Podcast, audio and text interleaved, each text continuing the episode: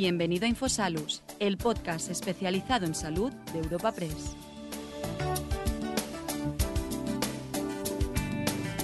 En este episodio de Infosalus acogemos una nueva edición de nuestros encuentros digitales donde les ofreceremos una mesa redonda titulada Generando empleo para personas con problemas de salud mental. Para esta cita contaremos con la participación de Asensio López, gerente del Servicio Murciano de Salud, María José Lozano, gerente de salud mental de la región de Murcia, Maribel Rodríguez, presidenta de FEAFES Empleo y además con el director regional de Relaciones Institucionales de Janssen, Joaquín García. Escuchamos a la delegada de Europa Press en la región de Murcia, Almudena Peñaranda, quien presenta y coordina este encuentro digital. Bienvenidos al encuentro Generando Empleo para personas con problemas de salud mental en Murcia que desarrollamos en colaboración con FEAFES Empleo y la compañía farmacéutica Janssen. Eh, durante la hora que tenemos por delante, mm, vamos a hablar sobre la importancia que tiene para las personas con una enfermedad mental tener eh, acceso al mercado laboral. Y es que en muchas ocasiones eh, para ellas supone, supone una herramienta terapéutica, ofreciéndole una oportunidad de tener un proyecto de vida. Al hilo de todo ello, introduciremos eh, la Escuela de Emprendimiento Social, un proyecto de Janssen y FEAFES Empleo que ha celebrado tres ediciones, dos a nivel nacional y una, la última, eh, aquí precisamente en la región de Murcia, con el objetivo de contribuir a la, a la inclusión laboral de las personas con enfermedad mental grave en España a través de la creación de centros de empleo especiales. Para hablar de todo ello, vamos a contar con el gerente del Servicio Murciano de Salud, Asensio López. Muy buenos días. Con la gerente de Salud Mental de la región de Murcia, María José Lozano. Muy buenos días. Con la presidenta de FEAFES Empleo, Maribel Rodríguez. Y con el director regional de Relaciones Institucionales de Janssen, Joaquín García. Muchísimas gracias a todos por vuestra asistencia. Antes de comenzar, eh, me gustaría que el gerente del Servicio Murciano de Salud, Asensio López, abriera este encuentro y nos dirigiera unas palabras. Adelante, Asensio. Muy bien, muchas gracias, muy buenos días. En nombre del consejero que tenía previsto estar en, en, el inicio del encuentro, pero por motivos de última hora de agenda me ha tenido que delegar esas primeras palabras, eh, son palabras primero de agradecimiento. Yo, nosotros creemos dentro, dentro de la política de nuestra Consejería de Salud y específicamente del Servicio Murciano de Salud, que la salud mental es una de las líneas estratégicas de, intervención, de líneas estratégicas donde está previsto una gran transformación de la manera de trabajar. Estamos reorientando el modelo de la atención a la salud mental. Es un modelo que tiene que ser muy dinámica, muy cambiante, donde va centrado fundamentalmente en la estructura de la recuperación de las personas, de la integración en su vida eh, cotidiana, de darle valor y de generar autoestima por lo que están haciendo. Pero para esto es imprescindible hacerlos no solamente como sistema sanitario, sino con todos los colectivos que están alrededor. Por tanto, es tan importante esta iniciativa, porque esto nos permite un vínculo muy importante con todo lo que tiene que ver con el tercer sector, con todos los colectivos y asociaciones que están en torno a los familiares de los pacientes con salud mental, que es uno de los aspectos más determinantes. Y luego, además, será la coyuntura de una compañía que está muy implicada por toda su trayectoria farmacológica, pero donde identifica que no solo los fármacos es lo que permite mejorar la calidad de vida de las personas con salud mental. por eso entendemos que este encuentro es especialmente interesante porque son muchos actores los que conciliamos y somos capaces de iniciar, proyectos en beneficio de personas concretas, de la vida cotidiana de las personas concretas. Por tanto, eh, el emprendimiento social es muy importante, la búsqueda del trabajo de las personas es fundamental para todos y fijaros, lo estamos viendo en este momento donde la COVID está generando a muchas personas tirando fuera del mercado laboral y estamos generando mucho sufrimiento, pues aquí se trata de poner en marcha justo aquellas personas con más dificultades de integración social, integración laboral, buscar las herramientas que tiene que tener una sociedad moderna para conseguir que su vida se aleje lo más posible del dolor y del sufrimiento y seamos capaces de incorporarlas, integrarlas en la normalidad de la, de la, convivencia. Por tanto, todo lo que sea reflexionar, aportar, crear canales, cauces, buscar encuentros, que es lo que nos permite precisamente esta jornada, es lo que nos va, nos, nos genera esperanza de que vamos por un camino que es especialmente provechoso. Por eso, felicitar la iniciativa de todos los protagonistas de Janssen, de FEAFES, de todo el colectivo que están alrededor. Y bueno, y poco más, porque como ahora tengo que participar, no me voy a enrollar. Me vais haciendo, vamos, vamos colaborando y dialogando, dialogando entre todos y metiendo eh, mensajes que son lo importante y reflexionando sobre lo que estamos haciendo. Agradecer de parte del consejero de salud, del, doctor Manuel Villegas, esta, esta iniciativa y realmente eh, decir que para la Consejería de Salud es una de las grandes iniciativas y uno de los grandes objetivos de futuro en, los próximos años. Gracias. Muchísimas gracias, Asensio. Eh, si os parece, vamos a ir contextualizando, Maribel, un poco eh, cuál es la situación a la que se enfrentan las personas con problemas de salud mental a la hora de encontrar un empleo. Pero ahora mismo el colectivo de personas con problemas de salud mental es el que tiene las cifras más altas de desempleo. O sea, por, por encima de cualquier otra discapacidad, por encima de cualquier otra situación de mayores, de mujeres, de ámbito rural, la salud mental es la que eh, está en una situación de más desempleo.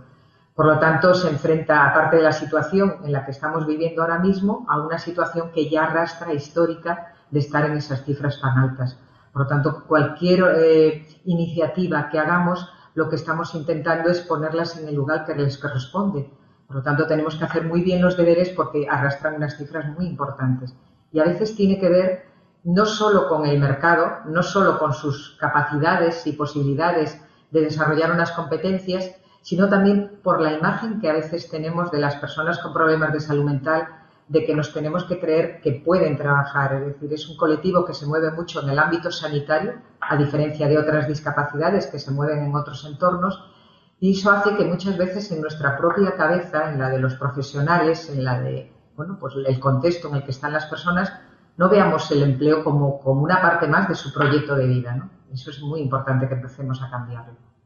Eh, Asensio, aquí en la región de Murcia, eh, ¿cuál es la situación de las personas con problemas de salud mental? Bueno, yo creo que hay que ser prudente. La situación es mejorable. Yo creo que como punto de partida siempre es mejorable la situación y, especialmente cuando hablamos de, trastorno mental, eh, por, muchas razones mejorable porque tenemos, yo, creo que tenemos un caldo de cultivo muy, muy interesante, muy importante durante muchos años. Aquí los, toda nuestra eh, trayectoria de salud mental en los últimos 6-7 años ha sido poner el foco muy importante en el desarrollo del empleo en la búsqueda del empleo. Además, en los últimos años un programa específico que luego comentaremos, que lo que nos ha permitido es articular una manera de trabajar compleja, compleja, pero que está siendo muy provechosa, porque lo que estamos ya insertando a personas en en entorno de trabajo. Esta, esta, ha sido, digamos, una de las grandes apuestas. Hemos tenido un equipo que ha liderado con una sabia inteligencia, eh, con ideas y con inteligencia, porque las ideas hay que tenerlas, pero luego hay que ejecutarlas, hay que desarrollarlas durante muchos años y han creado todo un entramado de colectivos y asociaciones, de ONGs, de, empresarios dispuestos a favorecer ese empleo. Y, y a veces hace falta el dinero, pero además del dinero hace falta inteligencia y hace falta capacidad de gestión. Y yo creo que hemos tenido durante unos cuantos años un equipo que ha sido capaz de conformar todo eso, de aunar todos los elementos y empezar a insertar a los pacientes con trastorno mental grave, que es uno de los focos fundamentales, y también adicciones, pero trastorno mental, ir insertando progresivamente en entorno laboral. Y esto, el efecto que nos dicen nuestros clínicos, ha sido importantísimo para esas personas. Es alejarlas del aislamiento, del dolor permanente, de la tensión familiar. No hay que olvidar que una persona con un entorno, que, eh, con un trastorno mental muy importante, que está permanentemente en el entorno familiar, está creando una disfunción, eh, digamos, de, manera continua, con gravísimas dificultades de gestión en muchas ocasiones, y el hecho de poderlo insertar es uno de los elementos sustanciales. Ese recorrido de estos años que nos hace crecer, nos va a hacer crecer, que nuestro horizonte es ir progresando, que vino muchas veces con ayudas que tuvimos de la Unión Europea y luego de un proyecto europeo también muy específico, pero luego había que desarrollarlo. Y yo creo que estamos razonablemente satisfechos de cómo hemos ido desarrollándolo, razonablemente satisfechos de lo que hemos aprendido, pero claro, mejorable. ¿Por qué? Porque todavía tenemos centenares, miles de personas a los que podemos facilitarles las condiciones. Por tanto, ¿cuál es la clave? El aprendizaje. Tenemos que seguir aprendiendo. Todavía tenemos grandes retos que cumplir y cualquier entorno como este, cualquier capacidad de reflexionar, todo lo que sea escucha, nos va a permitir a seguir construyendo. Pero voy a decir algo positivo, además de lo que estaba diciendo. Creo que tenemos ya muchas fortalezas. Creo que la región de Murcia puede compartir con otras muchas regiones lo que estamos haciendo como experiencia. Creo que podemos ser un modelo de buenas prácticas. No el único modelo, pero sí podemos ser un modelo de buenas prácticas para muchos entornos, nacionales e internacionales. Porque digamos que los compañeros, y no lo digo yo como gerente, que por supuesto no ha sido mérito, yo me he encontrado las cosas hechas, eh, podemos decir claramente que nuestros compañeros que han estado trabajando durante estos últimos años pueden mostrar muchas cosas y siempre les ha tenido una iniciativa, que es aprender un poco más. ¿Cómo damos el paso siguiente? Y yo creo que esta jornada precisamente nos permite, nos invita a hacer, a continuar con el paso siguiente. ¿Qué más cosas podemos hacer? ¿Qué más tenemos que aprender? María José, eh, ¿nos puedes explicar un poquito eh, más en concreto eh, cómo se estructura aquí en la región de Murcia la atención a salud mental y qué recursos, de qué recursos se disponen? A ver, eh, la atención a la salud mental en la región de Murcia se organiza eh, fundamentalmente en base a equipos de atención comunitarios que están en todas las áreas de salud. En algún área de salud incluso hay más de un dispositivo de un centro de salud mental comunitario. En, todos se atienden todos los programas de atención a la población adulta, población de infancia y adolescencia y el programa de, de adicciones. Además, tenemos otros recursos que son eh, unidades de rehabilitación, que son dispositivos eh, pensados para la asistencia mm, más o menos continuada y mantenida en el tiempo para personas con trastorno mental grave. Eh, disponemos igualmente de algunos de un hospital de día para atención a, población adulta con con trastorno mental también grave, dos hospitales de día de atención a la población infanto-juvenil, algún un dispositivo específico de atención a personas con adicciones, eh, conciertos con el tercer sector para la, atención de personas con eh, adicciones en régimen de hospitalización de día o de asistencia diurna y de comunidades terapéuticas. Eh, este es un poco así el panorama eh, general que tenemos de la asistencia a la salud mental en la región de Murcia. Joaquín, dentro del entorno este que se nos ha dibujado de las personas con problemas de salud mental, eh, ¿cómo es el trabajo de Janssen en este, en este área? Bueno, el trabajo en este área es que de alguna manera lo que hemos visto es que al final el trabajo es la llave de muchas cosas en la vida. De hecho, podríamos poner una, una frase en el mármol que de alguna manera dijera que es importante el trabajo para mantener y proteger la salud mental de todos. Todos y me refiero absolutamente a todas las personas. Los trastornos de salud mental se encuentran entre las principales causas y problemas de salud en todo el mundo. Y de hecho, la carga y el impacto que suponen para las personas y sistemas sociosanitarios sigue aumentando y es que una de cada cuatro personas va a sufrir un problema de salud mental a lo largo de toda, la vida. O sea que, es muy fácil que esto nos toque en la proximidad. Nuestra compañía, por otro lado, como ya se ha dicho, llevamos muchos años trabajando eh, en, en, este campo, ayudando a pacientes con enfermedades para que de alguna manera puedan tener un proyecto de vida. Y esa historia empezó hace ya más de 60 años. Por eso, nuestro compromiso, y no puede ser otra manera de reducir la carga y la discapacidad que suponen estas enfermedades, que irrumpen en la vida de las personas en un momento muy crítico, fundamentalmente, y podría ser un ejemplo paradigmático de persona joven que termina ya con el bachiller y de pronto cuando tiene que entrar a la universidad, que tiene sus amigos, su novia y su futuro, de pronto aparece esto. Esto realmente es, es, como si se apagara un interruptor, se apagaran las luces y a partir de ahí cambia y empieza una nueva vida diferente que no es, que no es la que era antes. De hecho, eh, hemos estado trabajando estos últimos años para intentar contribuir a cambiar el transcurso de la enfermedad, una enfermedad tan grave como lo es eh, la esquizofrenia, desarrollando soluciones eh, innovadoras. De hecho, dos de nuestros fármacos de, este área, el área de, psiquiatría, han sido reconocidos por la Organización Mundial de la Salud como fármacos esenciales. Esto supone que vienen a cubrir necesidades de atención de salud prioritarias para la población. Así, eh, con el compromiso de mejorar la vida de los pacientes, nos valemos siempre de la ciencia, pero eh, no solo contando con nuestros recursos, sino también buscando colaboraciones que ayuden a dar respuestas a las personas que tienen una enfermedad. Un ejemplo de esto es lo que nos trae aquí, eh, la Escuela de Emprendimiento Social. De alguna manera, eh, hoy vamos a tener oportunidad de, profundizar y, profundizar y ver exactamente qué consiste. Y es que eh, en los últimos años los avances en la salud mental han permitido disponer de opciones terapéuticas que permitan de alguna manera la desinstitucionalización e inserción social de, las personas con un trastorno mental grave. Pero, sin embargo, cuando éstas están en predisposición de llegar a ese punto, salen a la calle y a partir de ahí empiezan las barreras, el estigma, la discriminación y todo eso dificulta una inserción. Por eso, en coordinación con, con, FEAFES, con Maribel, hace ya tres años que lanzamos este proyecto pionero en el ámbito sociolaboral y que es una fórmula innovadora para afrontar el reto de la ocupación de personas con trastornos de salud mental y de alguna manera derribar esa, barrera del estigma. En el caso de, Murcia, porque esta es la tercera, la tercera edición, eh, en las dos primeras que se hicieron en el ámbito nacional ya tuvimos una contribución interesante por parte de la región y de ahí se vio la conveniencia de iniciar una, una colaboración exclusivamente para la región, que es la que hoy estamos hablando. Eh, Maribel, eh, si te parece, nos puedes explicar eh, más concretamente en qué consiste la Escuela de Emprendimiento Social y, qué es un centro especial de empleo. A ver, muchas de las organizaciones que, trabajamos en el entorno de la salud mental desde el movimiento asociativo partimos más de, de, un modelo sanitario, sociosanitario, que de un modelo empresarial. Realmente empezamos cuidando a las personas que tenían problemas de salud mental, cuidando a las familias y haciendo programas para conseguir su integración social. ¿Qué ocurre? Que un centro especial de empleo al final tiene que funcionar como una empresa. Es cierto que es una empresa en la que el 70% de los trabajadores tienen que tener discapacidad, pero tiene que funcionar como una empresa. Si no, no, no, no salen los números, no, no generaríamos más empleo.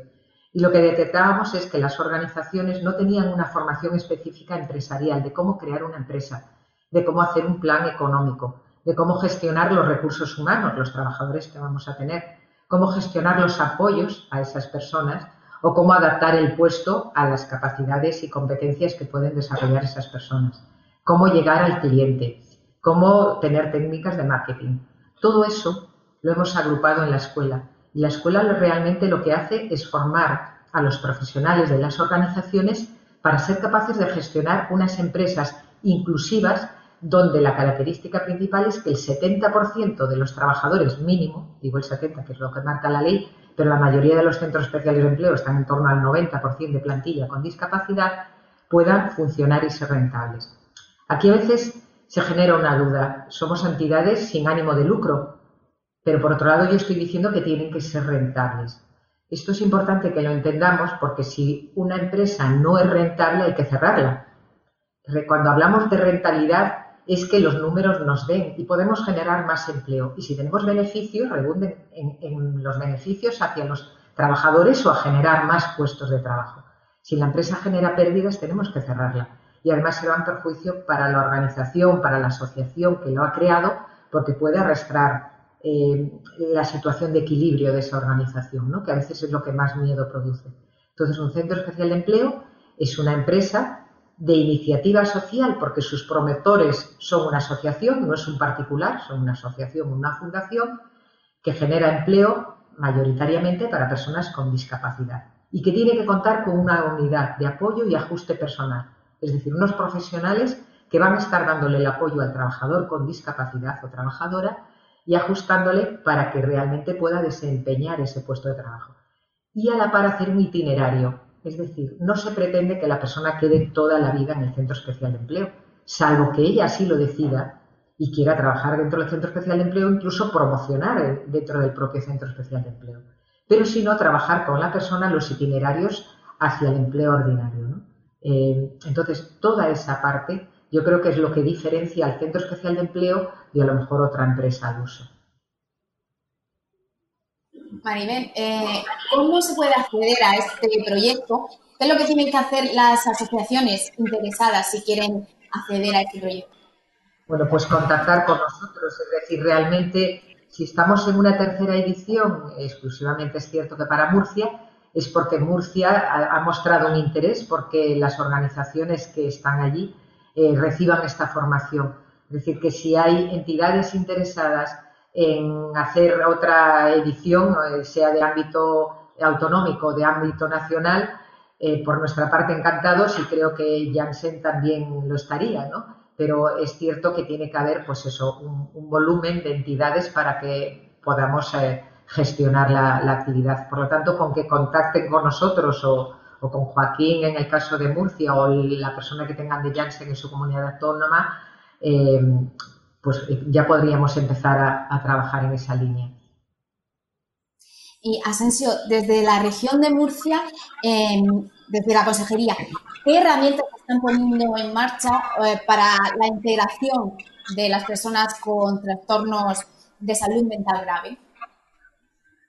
Bueno, es, muy importante, quiero coger un poco las palabras, continuar con las palabras de Maribel para coger las, eh, las herramientas, ¿no? Porque yo creo que hay, hay, un aspecto conceptual que es muy importante que tiene que ver con la integración y el emprendimiento social, que es, primero, hay que salir al mercado a competir, y esto siempre es duro, y ahí donde las administraciones públicas tenemos que dar el soporte, no tenemos que hacer la tutela permanente, pero sí tenemos que dar apoyo y soporte porque las cosas son un poco más difíciles en este entorno y esta es una realidad. Y segundo, que es determinante, existe una trayectoria personal, un crecimiento personal, porque lo que se trata de las, del emprendimiento inicial es abrir un recorrido en las personas que puedan progresivamente facilitar hasta dónde pueden llegar ese progreso personal. Y estos son elementos muy importantísimos para la recuperación de cualquier persona, de cualquier persona y mucho más una persona que tiene una enfermedad, y más si tiene una enfermedad de salud mental grave. Yo creo que esos son elementos sustanciales.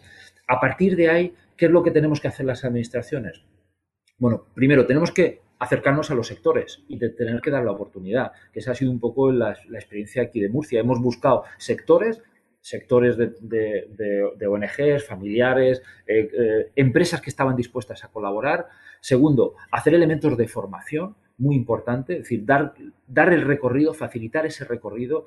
Tercero, crear tutelas a las personas que se insertan en el trabajo, y esto es también determinante, son cada persona que se inserta en un entorno eh, eh, laboral, en el modelo de euroempleo que tenemos aquí en la región de Murcia, lo que tiene es una tutela, tiene un acompañante en el proceso del trabajo que ayuda a resolver los conflictos, a canalizar las angustias, a los miedos que siempre se producen de todos el colectivo, de los compañeros de trabajo, del jefe, de la propia persona, a resolver las crisis, ayudar a afrontar las crisis. Eso es una herramienta. Nosotros creemos que es muy importante la figura de la tutela, del acompañamiento a la persona, de anticipar las angustias y los miedos. Ya sabes que no hay nada peor que una expectativa negativa cuando uno tiene que afrontar un reto nuevo. Por tanto, eso es una labor que sí tenemos que hacer, que es muy sanitaria, pero muy humana en el sentido del acompañamiento, y eso es uno de los valores fundamentales. Yo creo que una de las grandes fortalezas que tenemos eh, como modelo, en el modelo de euroempleo de nuestra región, por supuesto, haber buscado la red de, los, de, los, de las empresas dispuestas, por supuesto,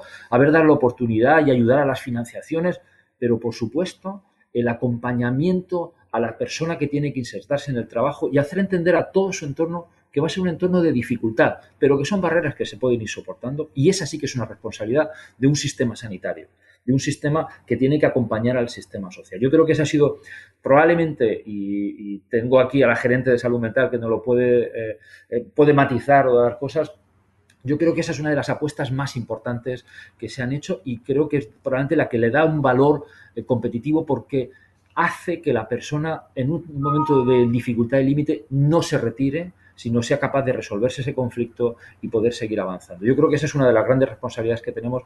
Y luego, estructuralmente, ¿qué tiene que hacer? ¿Qué es lo que tenemos que mejorar? Que todos los actores profesionales sanitarios que están alrededor de una, de una persona con un problema de salud mental tengan en su cabeza, tengan en su cabeza que lo importante es esa recuperación.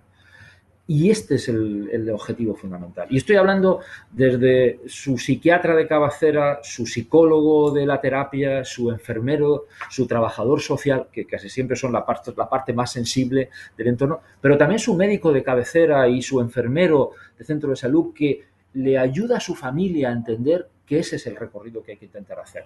Y por tanto, desde esa perspectiva de trayectoria, y luego el segundo elemento que los fracasos son oportunidades de mejora. ¿Qué ocurre? Cuando metemos una persona que tiene que, después de mucho tiempo alejado en un entorno laboral, va a fracasar las primeras veces. Es que justo va a suceder. nos ocurriría a cualquiera. Pues las administraciones tenemos la responsabilidad de convertir esos fracasos en oportunidades para seguir creciendo. Porque si abandonamos un programa y no hacemos un recorrido de 20 años por delante, y hablo de 20 años, igual que nos planteamos un hospital que no lo vamos a desmontar porque siempre tendremos eh, problemas de salud que atender, pues este tipo de programas tiene que ser exactamente igual. Claro que al principio no nos saldrán bien, pero ese debe ser un recorrido. Por tanto, el reto es mantenerlo, que no sea una lluvia de primavera, sino que sea un proyecto que forme parte de una intervención mantenida en el tiempo. Es, un gran reto. Eh, Joaquín, nos, lo has adelantado antes, pero ¿nos podías desarrollar un poquito más eh, cuál es la apuesta de Janssen con este proyecto? Sí, bueno, de alguna manera eh, encaja dentro de lo que es eh, nuestro, nuestro credo de la compañía. Nosotros trabajamos con un código de conducta que pone al paciente en el centro del sistema de modo activo. Y el compromiso con los pacientes siempre es preocuparnos por la salud de las personas, pero también por la vida de las personas. Abogamos por un proceso de atención sociosanitario que de alguna manera esté alrededor del modelo afectivo efectivo, que es un modelo que nosotros hemos, hemos creado para de alguna manera eh, tener una atención eh, en, una, en, una, base eh, más, más humanística con el paciente, ¿vale? humanización de, la asistencia. Para ello, este, este, este proyecto está basado en cuatro pilares, curar, pero también cuidar, eh, que esté basado también en la evidencia científica, que se dé una gran importancia a la dignidad y también a la, a la humanidad y el, y el trabajo, pues de alguna manera, eh, con, empatía y con confianza, ¿no? Trabajar en ese entorno. Este, este proyecto reúne esos cuatro pilares y sería eh, el modelo afectivo elevado a su máximo exponente. El, objetivo de estas dos ediciones nacionales que, hemos eh, llevado ya a cabo y esta que finaliza ahora en Murcia sigue siendo el mismo, es crear oportunidades para las personas que más lo necesitan, las más vulnerables. De hecho, este proyecto tiene vocación de continuidad y esperamos eh, llevarlo a cabo el año que viene en la comunidad valenciana. Porque de alguna manera reuniendo un poco lo, que los comentarios que, recibes por parte de las asociaciones, de los familiares, de, de, los profesionales sanitarios, al final está claro que el empleo dignifica la vida de las personas, les da un objetivo, una rutina, eso es muy importante, una ilusión, ayuda a que tengan un proyecto de vida, a que puedan tener una recuperación, que la integración sea posible y que mejore el pronóstico de la enfermedad. Porque al final eh, todas las personas somos todos muy sencillos y lo que necesitamos es un sitio donde ir a trabajar, una rutina que de alguna manera en el caso de las personas con enfermedad, les aleje de lo que están escuchando o viendo como real dentro de sus cabezas y que digan, bueno, pues tengo que irme a trabajar porque son las nueve. Y todo eso hace que lleven de alguna manera y que el pronóstico de la enfermedad sea, mucho mejor. Por eso es tan importante este proyecto. Maribel, eh, nos habéis contado que en Murcia suscitó mucho, este proyecto suscitó mucho interés y por eso se ha hecho una edición aquí en Murcia. Eh, no sé si con la situación actual ha sido un poco especial, eh, se ha desarrollado de forma diferente. Eh, ¿Nos puedes contar cómo ha ido esta edición aquí en? Pues bueno, lo cierto es que, claro, no, nos ha afectado la pandemia. la formación tiene mm, una parte que la hacemos, digamos, online, toda la parte de tutorías, nos conectamos con las entidades y vamos haciendo toda la parte de tutorías pero toda la parte de contenidos fuerte la hacemos normalmente en tres sesiones de tres días cada sesión. La primera sesión la hicimos en Murcia sin problema. Es un momento también de encuentro, es un momento de poder hacer trabajo práctico dentro del propio grupo, es decir, no trabajar solo con tu proyecto, sino trabajar eh, conociendo los proyectos de los demás y que los demás te, te den feedback ¿no? de cómo ven el tuyo. Por lo tanto, es una parte muy interesante. La segunda sesión Tuvimos que modificar la fecha, pero sí la pudimos eh, llevar a cabo, pero ya la tercera sesión ya era muy complicado, eh, realmente era imposible hacerla, entonces la tuvimos que hacer online.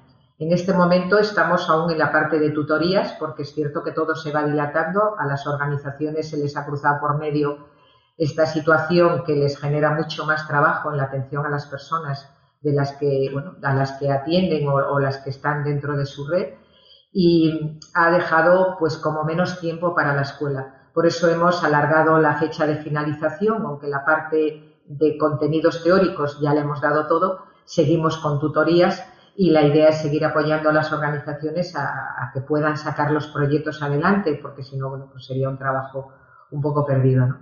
Sí decir que hay mucho interés, que hay un gran esfuerzo, porque combinar ahora mismo la parte de trabajo que se exige por parte de la escuela más su trabajo cotidiano es complicado, pero de verdad el, grupo de profesionales que están participando están sumamente implicados, eh, hacen las tareas que, vamos indicándoles y, yo creo que al final llegará a buen puerto, no, no en la fecha que teníamos previsto, que era ahora en diciembre, Mm, pero yo creo que para la primavera la mayor parte de las entidades habrán podido empezar ya con, su proyecto, ¿no?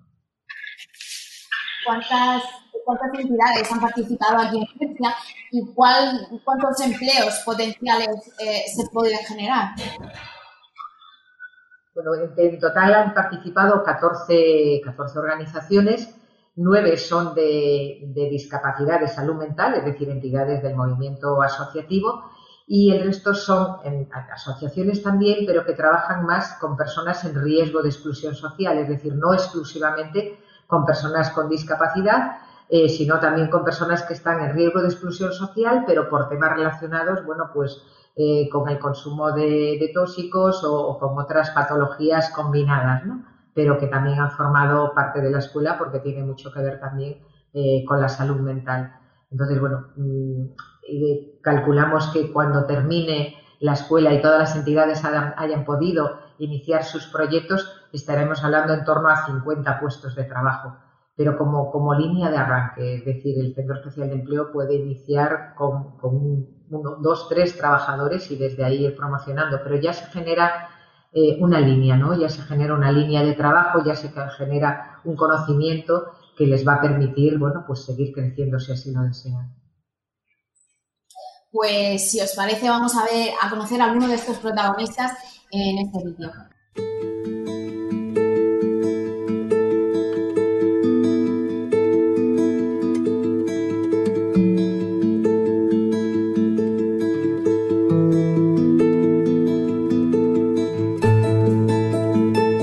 Llevamos tiempo estudiando cómo crear un centro especial de empleo, buscando la manera, el producto, la idea y a raíz de ahí eh, nos surgió la oportunidad de participar en la Escuela de Emprendimiento Social. Eh, y bueno, eh, la verdad es que no pensábamos que nos fuera a ser tan útil porque nos encontramos una metodología totalmente nueva en la que nos ayudaron a empezar desde la base. Es muy importante aclarar y concienciar acerca de la salud mental, ya que una de cada cuatro personas sufrirá un problema relacionado con la misma a lo largo de su vida. En muchos, de estos casos, eh, los problemas de salud mental vienen vinculados a la falta de empleo por parte de los usuarios. Un centro especial de empleo, el objetivo principal que tiene es la creación de nuevos puestos de trabajo para esas personas con discapacidad, nosotros en concreto que tengan un problema de salud mental. Entonces, el desarrollo de proyectos es nuestra meta a seguir porque más proyectos significan más puestos de trabajo para esas personas.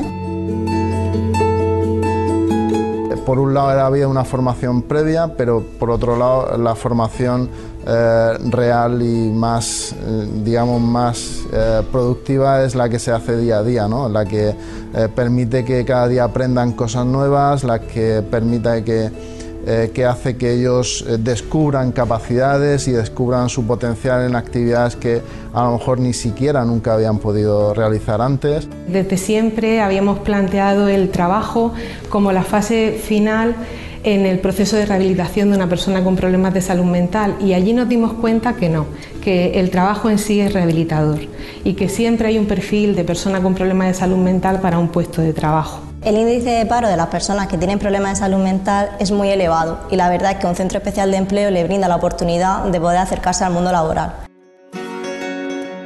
Cuando empezamos a participar en la Escuela de Emprendimiento Social no teníamos idea de por dónde empezar y los tutores nos ayudaron eh, a centrarnos en una idea y a partir de ahí empezamos eh, a desarrollar el, proyecto.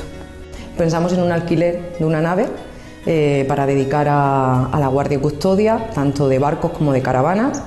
eh, podíamos darle el servicio añadido que de tener una zona, una zona jardinada, zonas comunes, barbacoa. Gracias a los pasos que hemos aprendido en la escuela acerca de promoción, marketing, ventas, estructura o consecución de objetivos, así como el seguimiento de la escuela a través de las tutorías, estamos creando un plan de viabilidad que tiene como objetivo la creación de un centro especial de empleo en la asociación, así como que éste se mantenga en el tiempo y comience su expansión en el sector concretamente de la limpieza. Mi empleo tiene diferentes líneas de servicio, entre ellos un lavadero de coche, un servicio de limpieza y un servicio de cocina. También tenemos un servicio de transporte, pero es el de cocina en el que le hemos querido poner más énfasis y para ello que hemos querido adquirir una food truck para poder hacer diferentes eventos por ferias, por lo que se nos vaya solicitando, para así ofrecer nuestro servicio de catering y poder desarrollarlo. Eh, el Centro Especial de Empleo está prestando servicios de, conserjería y, servicios de limpieza eh, y buscábamos de alguna forma eh, diversificar la actividad del Centro Especial de Empleo con la puesta en marcha de un, servicio de catering y de cafetería que estos servicios funcionen bien y que nos dé rentabilidad económica a la empresa significa que nosotros podemos invertir en nuevos proyectos para así crear nuevos puestos de trabajo para estas personas con discapacidad. El objetivo que buscamos es ese, que este proyecto de Centro Especial de Empleo, este proyecto de economía social, sirva para que las personas eh, tengan un puente eh, a lograr su integración laboral en el mercado de trabajo ordinario. Ha sido una gran oportunidad para nosotros formar parte de esta edición de la Escuela de Emprendimiento Social y animamos a otras entidades a formar parte de ella en las próximas ediciones. Toda persona tiene que tener un plan de vida en el que el trabajo es una parte fundamental, es un derecho, y una persona con problemas de salud mental dentro de su plan de vida debe tener un trabajo y tiene derecho a ello y si por sus propios medios no tiene facilidad para encontrarlo, nuestra obligación es crearlo.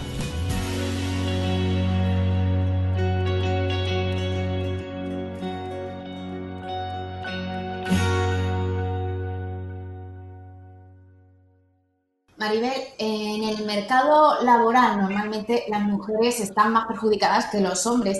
Eh, las personas eh, con problemas de salud mental, ¿también se da esta discriminación? Sí, sí, yo creo que, es transversal, que, las mujeres en las diferentes circunstancias eh, sí afecta, pero es que además en muchas ocasiones, lejos de lo que se creía, hay muchas mujeres que están ejerciendo de cuidadoras principales que al ser la persona que está en casa más tiempo, que a lo mejor no ha tenido su proyecto de vida de, crear su propia familia, ahora mismo se ha convertido en, la cuidadora de sus padres, ¿no? que, ya tienen una edad, que antes eran sus cuidadores y ahora pasa a serlo. Entonces, a veces no, está como objetivo el empleo, porque realmente está dando otra función. Eso hace que cueste que inicien actividades formativas orientadas hacia el empleo o que puedan tener la continuidad necesaria para poder ir accediendo al empleo. ¿no? Entonces, es uno de los aspectos en los que incidimos, en que siempre la propuesta de, alumnas para los cursos, bueno, pues incidir en que, en que deriven a, mujeres, que busquemos dónde está, que las animemos a formarse y ya sea para centro especial de empleo, ya sea para empleo ordinario, pero que, que no se queden ahí porque luego se genera un gran vacío es decir, cuando dejan de ser cuidadores principales porque faltan las personas a las que están atendiendo, se quedan con una edad importante y una situación de, mucho descuelgue, ¿no? Entonces es muy importante incidir en ello desde las organizaciones. María José, no sé si desde la consejería eh, conocéis alguna iniciativa parecida y, qué aporta, desde, desde vuestro punto de vista, qué aporta este tipo de proyectos, este tipo de iniciativas. A ver, eh, nosotros, eh, tal y como os ha dicho referente, nuestra experiencia en Murcia parte del de, eh, el proyecto llamado Euroempleo, que fue financiado por el Fondo Social Europeo. La iniciativa em, se desarrolla en base a, una estructura que se organiza con las figuras de insertores laborales, que son personas del tercer sector contratadas pero integradas en, en los dispositivos de la red de salud mental de, la región que colaboran con los eh, profesionales de los, equipos multidisciplinares de los centros para la, em, el, diseño de un recorrido, de un itinerario formativo laboral. Em, este proyecto se ha desarrollado con, bueno, pensamos que con un éxito mm, valioso el número de personas que han logrado participar en el proyecto es muy alto, los contratos eh, eh, que se han realizado, tanto subvencionados como no subvencionados, superan los mil. Es verdad que las personas, el número de personas que permanecen en el trabajo no llega a los 200 ahora. Em, bueno, eh, el proyecto obviamente ha ido dirigido a empleo con apoyo, la experiencia es muy gratificante. Los insertores y los gestores de los centros de salud mental que organizan todo el tema del, apoyo al empleo están eh, contentos y satisfechos con, el, con, la, con la tarea y eh, esto conecta directamente con este proyecto que al que agradecemos desde luego enormemente la participación del tercer sector y la financiación o el apoyo de Janssen para eh, la realización de esta formación eh, que dé salida a momentos de las personas o determinadas personas que les resulta especialmente complejo acceder al mundo laboral con apoyo. ¿no? El desarrollo de estas estructuras de centros especiales de empleo, de empresas de inserción social, puede dar salida a determinados momentos en la vida de las personas afectadas con trastornos mentales graves o adicciones o a determinados colectivos que les resulta difícil el empleo eh, ordinario. Por tanto, pensamos que esto complementa enormemente eh, el proyecto que el Servicio Murciano de Salud ha venido desarrollando eh, años atrás con, la financiación del Fondo Social Europeo. De todo esto, la valoración que nosotros hacemos y que nos parece extraordinariamente valiosa es que todo esto sea el resultado o que ayude a transformar esta concepción que tenemos que hasta no hace muchos años hablábamos de persona con trastorno mental grave o con un proceso psicótico, era casi sinónimo de em, parada en su proyecto de vida, tratamiento fundamentalmente farmacológico y revisión en citas con psiquiatra em, con la periodicidad que se estimara conveniente y poco más, dejar que el tiempo pasara para finalmente poder confirmar que efectivamente la persona va perdiendo eh, o aparece el deterioro eh, propio que se decía entonces que era ocasionado por la enfermedad. Em, ahora sabemos que esto no es así. O sea, eh, ese modelo pesimista, ¿no?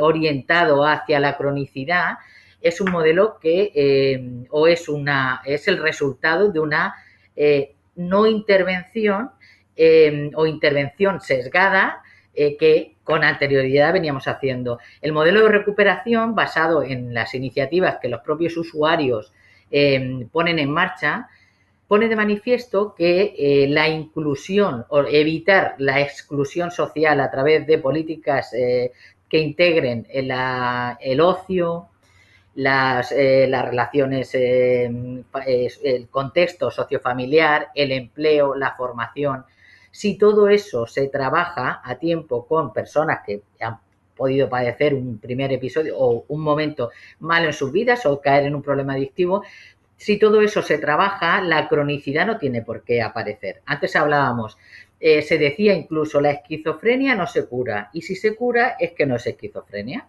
Mm, a día de hoy, estos eh, mensajes, ¿no? esta visión tan catastrofista de que tener un problema grave de salud mental era sinónimo de ruptura eh, prácticamente definitiva con el proyecto de vida, em, afortunadamente va cambiando. Va cambiando no quiere decir que tengamos un tejido sanitario, social, em, familiar eh, que participe completamente de esto. Son muchas las personas todavía que em, que en eh, eh, bueno, que en su manera de entender el sufrimiento psíquico, el malestar, los trastornos, eh, no le dan toda la el peso, la importancia que pueda tener este tipo de, de procesos, ¿no? Creer que las personas se recuperan ayuda a que se recuperen. Creer que las personas van abocadas a la cronicidad nos hace generar profecías que finalmente se cumplen. ¿no? Por tanto, cuando antes preguntabas que cuáles eran nuestros retos en salud mental, yo creo que esto es uno de los retos fundamentales, transformar las prácticas o el modelo de atención a los pacientes o a las personas con trastorno mental grave de manera que generemos optimismo, posibilidad de cambio, eh, procesos de acompañamiento en las vidas de las personas, que atendamos las necesidades, que no atendemos solo, no atendemos enfermedades, atendemos personas que en determinados momentos eh, truncan sus vidas por eh, padecer determinados eh, síntomas, episodios, trastornos, que si los acompañamos en el resto de cosas que necesitan, de soportes que necesitan para la inclusión social, no daremos lugar a la cronicidad. La cronicidad forma parte, entre otras cosas, de, de lo que hacemos los demás. Antes eh, ya lo hemos mencionado, pero quiero volver a la situación actual de pandemia que está teniendo repercusiones sin duda eh, negativas en la salud mental de todos, eh, de toda la población. Pero si además entiendo que hay unas patologías previas, la situación puede ser mucho más grave. Maribel, ¿esto cómo se ha vivido desde FEAFES? a ver, curiosamente, eh, las personas con problemas de salud mental han sido grandes perjudicadas en esta situación porque, eh, sobre todo a las que están en recursos, se le ha aplicado la normativa de, recursos residenciales. Por lo tanto, por un lado estamos diciendo que tú puedes vivir en la comunidad, puedes estar en una vivienda supervisada, en una vivienda autónoma, hacer vida cotidiana, pero luego no. Ahora, en una pandemia, como no nos creemos que tú seas capaz de eh, acatar todas las medidas que se pongan para garantizar tu seguridad y la de los demás, te quedas confinado. Entonces, para que veáis qué curioso, se ha dado la paradoja eh, de que ha habido trabajadores de centros especiales de empleo que residen en viviendas supervisadas y que se les ha prohibido salir de la vivienda a desarrollar su trabajo y tener que elegir entre renunciar a esa plaza en la vivienda o renunciar al puesto de trabajo. Es decir, cuando decía al principio que no nos creemos que las personas con problemas de, salud mental tengan capacidades, es muy grave, porque al final las estamos eh, perjudicando no teniendo los mismos derechos que el resto de ciudadanos. Por lo tanto, es muy importante eh, que, tengamos claro que sí lo pueden hacer. Hace poco, al principio de la, bueno, hace poco, al principio de la pandemia, leí una carta eh, en un periódico de, creo que era de Castilla León, de una persona con problema de salud mental. Y ella decía, ¿qué, ¿qué me dicen de aislamiento? Digo, si llevo aislada toda la vida, para mí la situación de pandemia no es una situación diferente a lo que es mi vida cotidiana, porque vivo aislada. Vivo aislada por la enfermedad, vivo aislada por la falta de oportunidades, vivo aislada pues a veces por mis propios miedos, decía en esta carta.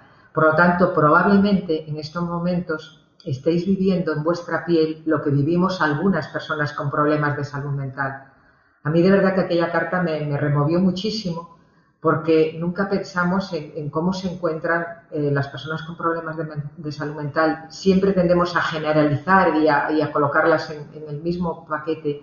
Y hay situaciones muy diferentes, con niveles muy diferentes de, oportunidades con niveles muy diferentes de recuperación, con niveles muy diferentes a veces de, sufrimiento, ¿no? Dependiendo la red que, puedan tener alrededor o la no red, porque hay personas que, bueno, que, como decías María José al principio, ni tan siquiera se encuentran dentro de la red, ¿no? Y que no sabemos muy bien cómo llegar.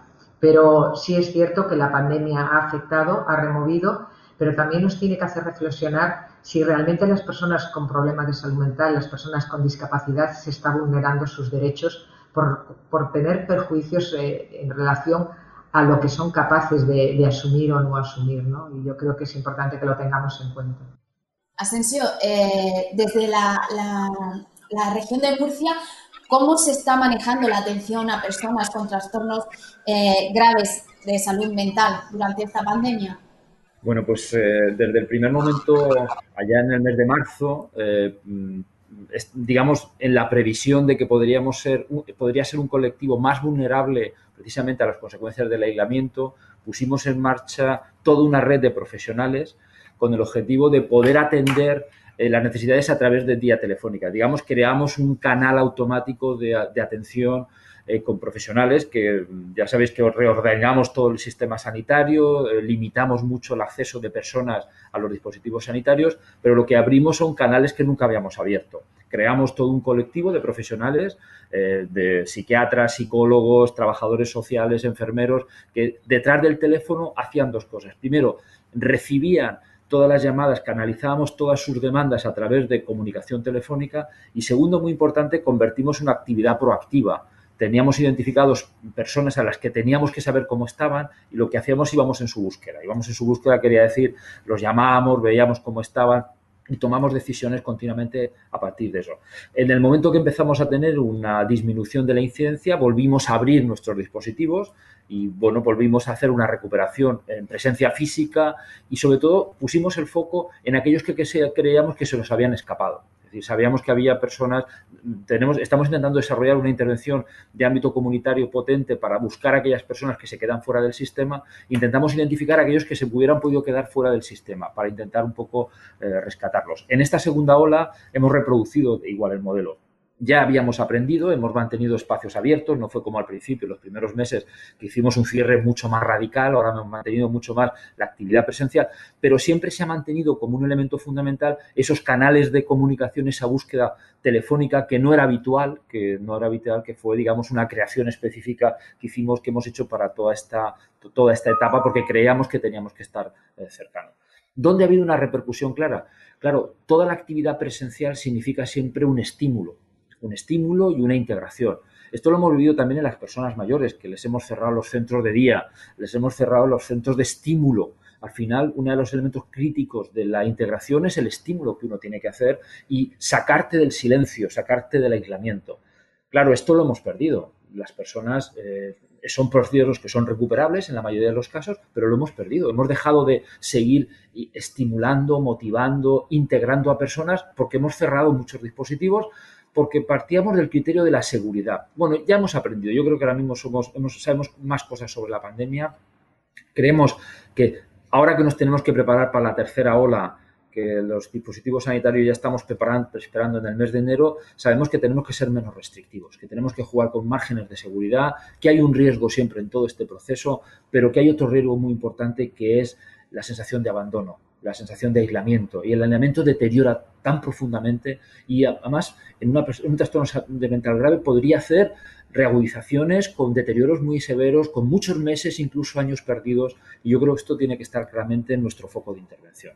Y luego, segunda cosa, tenemos que cambiar el modelo y tenemos que ser mucho más proactivos. Yo creo que tenemos que tener el listado, los profesionales sanitarios, de a quién tenemos que ir a buscar a su casa, aunque tengamos que ir a buscarlo telefónicamente. Y si hace falta físicamente también, porque esa es la manera de anticiparnos a, mucho dolor y mucho sufrimiento. Yo creo que esos son dispositivos que hemos ido aprendiendo, creo que fuimos más imperfectos al principio, aunque inmediatamente pusimos esa red de búsqueda telefónica para seguir a nuestros pacientes, pero yo creo que tenemos que dar un paso más allá, que tenemos cada uno, tenemos las historias de nuestros pacientes bien identificadas y lo que tenemos que hacer es ser muy proactivos con ellos y buscarlos, buscarlos porque sabemos que el deterioro se produce.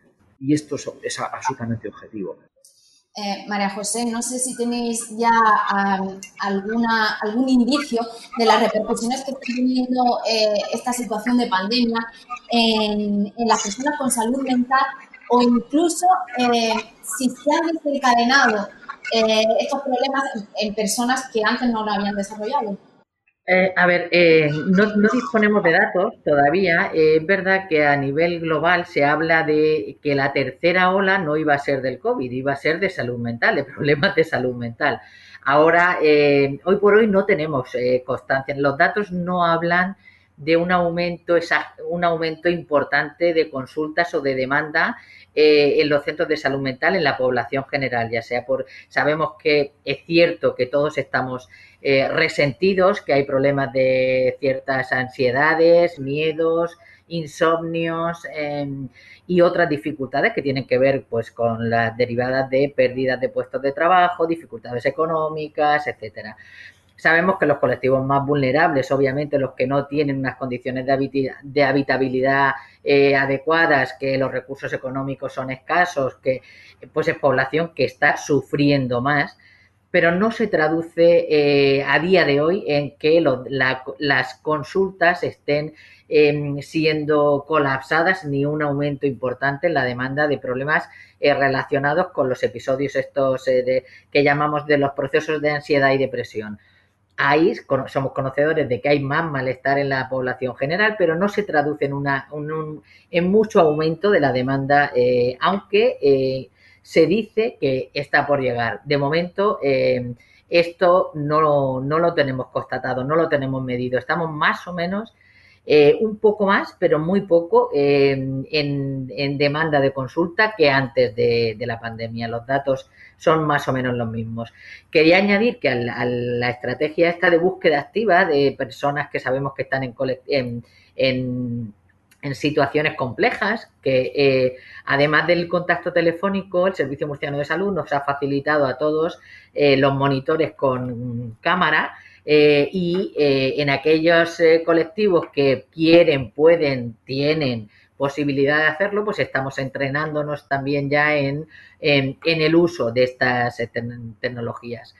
Nos gusta, yo creo que en general es obvio que es una herramienta que nos viene muy bien, nos viene muy bien porque bueno, si no es posible el contacto, esto es otro elemento, em, pero que tenemos siempre la mirada puesta en recuperar en la medida de lo posible la presencialidad favorecer el contacto, la relación personal, el sentimiento de acompañamiento. Esto eh, no puede ser suplido nunca por la, por la tecnología, aunque evidentemente nos ha venido muy bien y es un, un esfuerzo importante que ha hecho el servicio murciano en, la, en proveer a todas las eh, consultas, creo que también de atención primaria y, y, de todos, ¿no? El poder disponer de estos medios que al menos nos sí que nos ayuda mucho a relacionarnos a... Em, todo esto, la posibilidad de mantener relaciones con compañeros, hacer eh, conexiones con los equipos de primaria, entre nosotros, eh, conectar con las unidades de hospitalización. Antes comenté los recursos que teníamos en el área, en la parte comunitaria. Obviamente también disponemos de eh, unidades de hospitalización para los procesos agudos en, cinco hospitales generales y uno de momento en el hospital Romana Alberca. Em, además de una unidad de media estancia. Bueno, pues las relaciones entre todos estos dispositivos a la hora de poder hablar de un paciente, de, eh, nos ha favorecido y nos ayuda muchísimo la, existencia de los monitores con, con cama.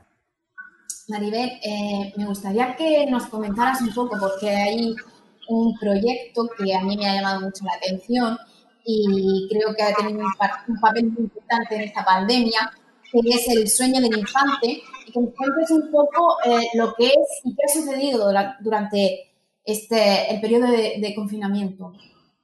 Pues el Hotel El Sueño del Infante es, un hotel eh, que tiene además un restaurante y una cafetería y terraza importante que a diferencia de otros eh, hoteles, el 90% de la plantilla tiene discapacidad por trastorno mental grave. comenzó su andadura, bueno, costó mucho el inicio, pero comenzó, abrió sus puertas el, 1 de abril del 2019 eh, con un buen funcionamiento, pero pues aparece la pandemia y se ha resentido mucho porque gran parte de sus clientes eran eh, fundamentalmente eventos deportivos que venían a la, ciudad de Guadalajara. Eh, está saliendo a la vez el vídeo, no sé si, se oye.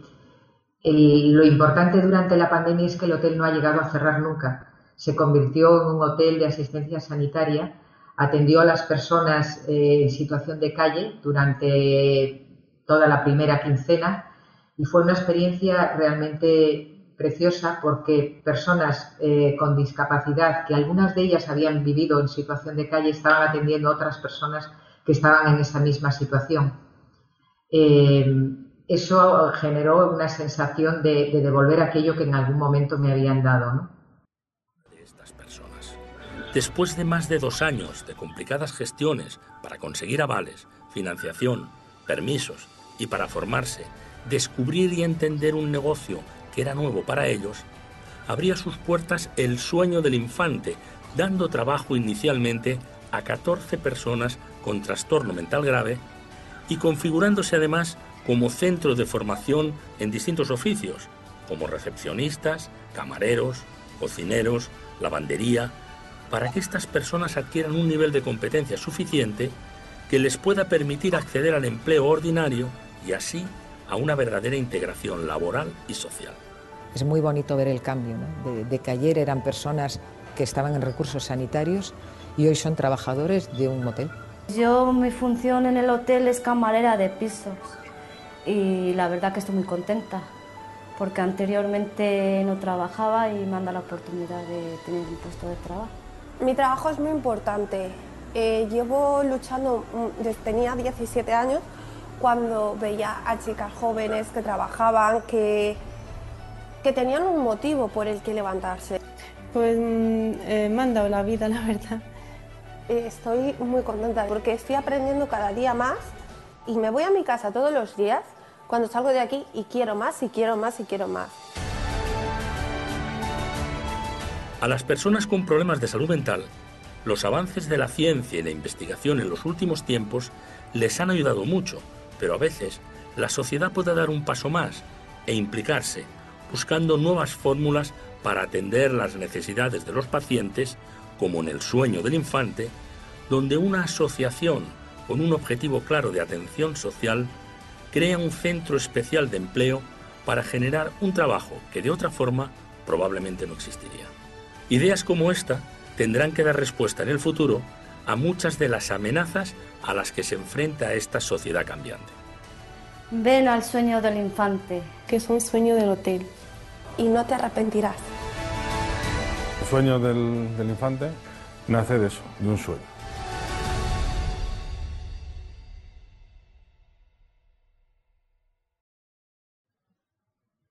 en el vídeo ellos mismos lo han explicado y, yo creo que la mejor manera de, verlo. Eh, Asensio, eh, ¿cuáles son los principales retos eh, asistenciales en materia de salud mental a los, que, eh, a los que se plantean en los próximos años en la región y cómo se puede dar respuesta desde, desde la Administración? Bueno, yo decía, yo creo que una de las primeras palabras después de tu pregunta ha sido seguir mejorando. Yo creo que este es uno de los grandes retos que tenemos, identificar todas las áreas de mejora. Yo creo que el año pasado conformamos el programa de mejora de la salud mental. No sé, ya no me acuerdo si el año pasado o el anterior, porque este, este, año ha sido como un año extraño, un año bastante, bastante extraño. Creo que fue, tenemos el, es el 19-22, el, el, programa de mejora de la, de, las, de la salud mental. Y ahí tenemos unos cuantos retos muy bien definidos. Primero, eh, una visión claramente comunitaria poblacional de la salud mental. La salud mental tenemos que anticiparnos y ir a los nichos sociales donde se están produciendo las personas más vulnerables y tenemos que anticiparnos. Segundo, la salud de las personas está en las calles, está en sus casas, está en sus domicilios y ahí donde tenemos que articularla y está en su vida cotidiana, en los proyectos vitales, que tiene que ver mucho con esto de la integración y la recuperación de las personas. Y luego hay que prestar mucha atención al trastorno mental común que nos está haciendo, nos, está, nos está invadiendo los sistemas sanitarios y no nos está permitiendo discriminar muy bien. Y para eso necesitamos una red de integración muy importante entre la atención primaria y todos los dispositivos especializados de salud mental. ¿Por qué? Porque si no estamos sobrecargando el sistema con recursos que no sabemos, no sabemos muy bien cómo dar respuesta. Y tenemos que ser mucho más creativos, tenemos que tener, ser mucho más adaptables y tenemos también que transmitir a la población que no hay que diferenciar entre malestar de la vida cotidiana, malestar de la vida cotidiana, con la patología psiquiátrica de la salud mental, ya no hablo de psiquiátrico de la salud mental, con el trastorno eh, mental grave. Y este, esto que a veces no son líneas fáciles de establecer, pero sí tenemos que adaptar nuestros dispositivos. Por tanto, nuestros grandes retos son, primero, Prevención, anticiparnos y detección precoz, muy, muy importante. Segundo, el trastorno mental común, hacerlo como una continuidad absolutamente entre todos nuestros dispositivos y reforzar el modelo de atención primaria para afrontar desde la desmedicalización innecesaria, y esto es muy importante. Los medicamentos son muy importantes. Yo soy médico y sé la importancia que tiene cualquier fármaco, pero también sabemos la relevancia que puede tener un fármaco no bien utilizado, no bien indicado, y esto en salud mental es muy, muy, generalizado. Y luego generar una estructura de la salud mental más severa, más importante, de los trastornos mentales más graves, con un objetivo de recuperación. Tenemos que pensar que desde el principio esa persona debe tener un proyecto vital, debe haber un compromiso vital con esa persona y hasta donde podamos llegar. Y yo decía antes, no se trata de coyuntura, se trata de proyectos a largo plazo. Esos son los grandes retos eh, que tenemos de todos, de entre nuestros dispositivos, coordinando todos los servicios, porque esta es nuestra fortaleza. Creemos que tenemos una buena red de salud mental, no por supuesto que tenemos muy buenos profesionales, sino que tenemos una red bastante que tiene que hacer mejoras, pero tenemos una red bastante importante que tenemos que hacer pequeños ajustes en la red, disposición de tareas, pero sobre todo en la manera de trabajar, donde creemos que tenemos que, fortalecernos y seguir mejorando, pensando que tenemos una altísima capacidad entre nuestros profesionales. Y esta es nuestra, nuestra gran apuesta para, los, para el presente y, por supuesto, para los próximos años. Eh, el tema es súper interesante y nos daría para estar hablando muchísimo más tiempo, pero nos hemos quedado sin él. Quería agradecer a Asensio, a María José, Maribel y Joaquín eh, que hayan compartido con nosotros este encuentro. Este encuentro, muchísimas gracias. Y darle las gracias también a todos los que lo han seguido.